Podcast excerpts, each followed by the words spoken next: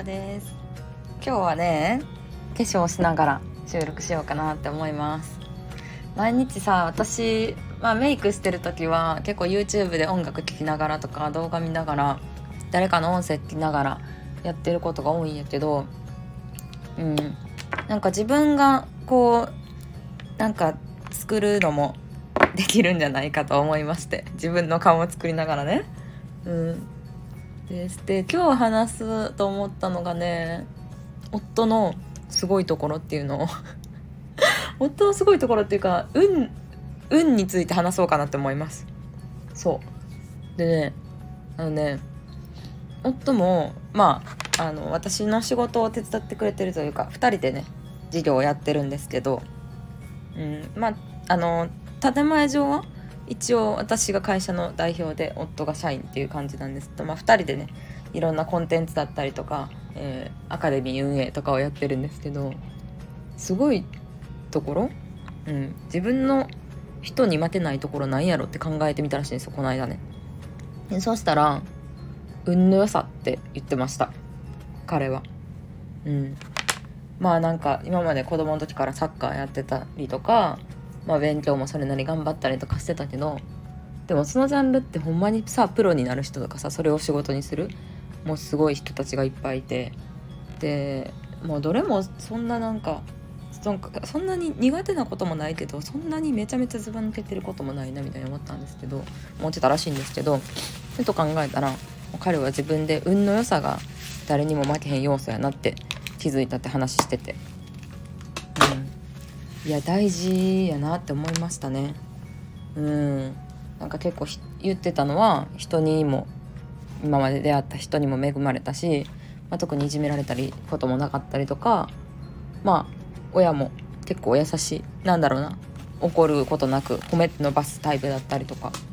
あとはすごい嬉しかったのが私と出会ったことがもうめっちゃ運がいいって言ってくれたりしてそういうの聞くとほんまに嬉しいなって思いますね。うん。で夫に会ってすごい思うのはマジで運のいい人と一緒に過ごした方がいい人生は。うん。運のいい運の良さって映るんですよ。感染するんですよ。でも裏を返せば運の悪さも感染しますよね。うん。ちょっとなんかこの人とだって運の悪い人と一緒に行動してたらさ自分もそれを被ることもあるやん。逆にさ運のいい人と一緒に行動してたら自分もそのおこぼれもらえることってめっちゃあってで私高校生ぐらいまあ高校生ぐらいかな、まあ、大学生ぐらいまで自分って運悪い人間ってずっと思っててうん。でまあ基本的に何やってもうまくいかへんしうん特に得意なこともないし、まあ、そもそもちょいちょいいじめられたりとかもしてたからまあ運悪いタイプと思ってて。だから運のいい人っているじゃないですか一緒に過ごしててもクラスで。なんかいつもいつもこの子なんかいいいいとこ持ってくなとか、うん、なんかクラスのかっこいい人と付き合えたりとかさ。なんかさ先生からあの気に入られたりとかさ。なんかそういう運のいい人めっちゃ嫌やったんですよ。自分が運悪い不幸やって思ってたから。うん。ムカつくなみたいな。ムカつく。私の方が実力あるしなとか。なんか絵私の方が絵がうまいのに。なんかその子ばっかり先生に褒められ気に入られてるからみたいな。思ったこととかあったんですけどでもなんかそう思って運のいい人が好きじゃなかったからめっちゃ避けてたんですよね。友達にもなりたくないし もうムカつくからみたいな。ででもねある時から考え方変わって大学ぐらいの時にあのー、すごい美人でモテる女の子いてで親も医者で金持ちで、まあ、とにかく美人で金持ちっていう子なんですけどでまあ学校はね違通ってる学校は違ったんですけどね。あのその子となぜか仲良くなってなんで仲良くしてくれたのか今でも謎なんですよね。まあ普通に高校から大学社会人に勝ててそんななんか毎回あの遊ぶって感じじゃないけどまあまあたまにあ2人で会ったりとかご飯行ったりとか合コン行ったりとかしてたんですけどね。その運のいい子と一緒に過ごしてたら運のいいことめっちゃ起こるんですよ。だって美人やからあのいい合コンを開いてくれたりとかね。あのいろんなイベントのお誘いとかも来るわけですよ。うん、でそれに私をねあの連れて行ってくれたりとかもしたし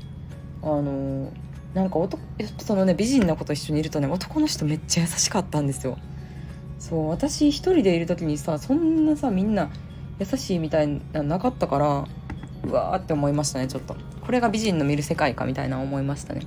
まあ、それどうでもいいんですけどその時から運のいい人と一緒にいるとなんかいいことあるなと思ってそういうなんかムカついたりするのやめようと思ってちょっと考え変わって、まあ、そこからしばらくして夫にも出会うって感じなんですけどうん、運の良さはねほんとね伝染するなっていうのは思いますね。まあ結局なんか考え方というかポジティブでいたら運も引き寄せるっていうのはあるんですけどね。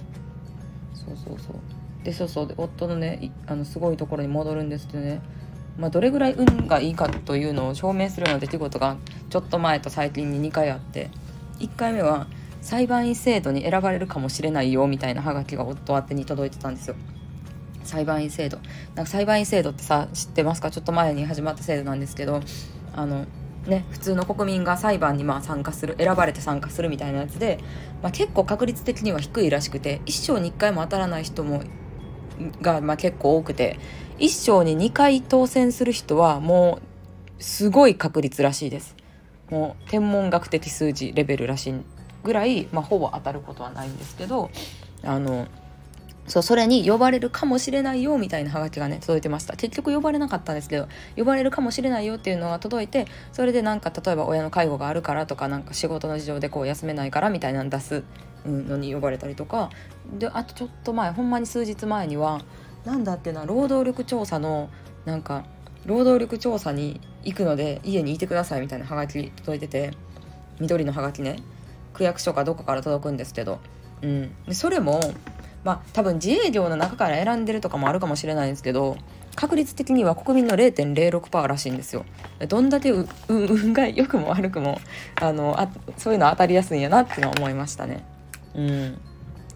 そうそうそう。でもね運がいい人と一緒にいるとねあのね私に出会えたことがねもうめっちゃ運がいい